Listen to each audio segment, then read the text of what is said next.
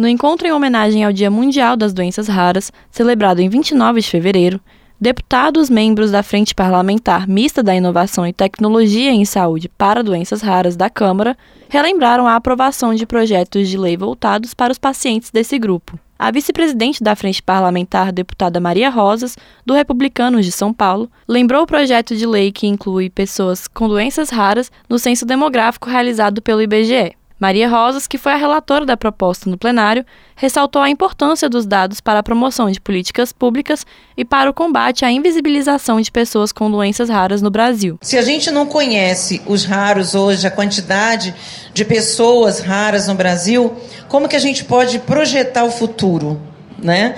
E aqui a falta de dados ajuda na demora do diagnóstico precoce, na falta de redes de apoio, de políticas públicas, no avanço na pesquisa científica, nas aplicações das terapias genéticas, em novas tecnologias e na falta de ajuda especializada. O projeto de lei que inclui nos censos demográficos perguntas relacionadas a problemas de saúde como dislexia, TDAH, visão monocular e doenças raras aguarda análise no Senado. A triagem neonatal foi o caminho apontado pelos especialistas presentes no debate como um dos mais eficientes no tratamento das doenças raras. Para o coordenador do Laboratório de Triagem Neonatal, que apoia hospitais no Distrito Federal, Vitor de Araújo, a ação preventiva é uma parte importante da solução. A triagem natal ela é um rastreio populacional. Então imagina que de todos aqueles nascidos vivos, a gente faz uma bateria de exames para identificar uma série de patologias. Então por isso que a triagem natal ela é a solução para parte das doenças raras que a gente tem. Por quê?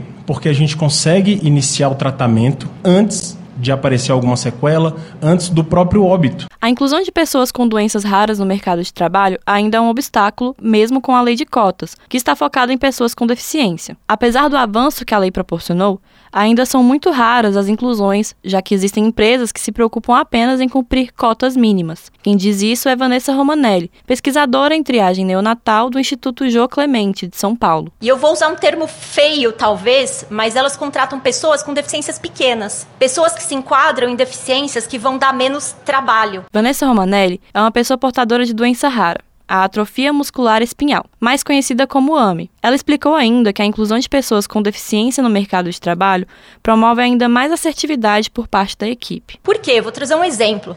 Se você tem uma pessoa com deficiência intelectual, por exemplo, no seu setor, você tem que trazer maior clareza, você tem que trazer uma linguagem simples.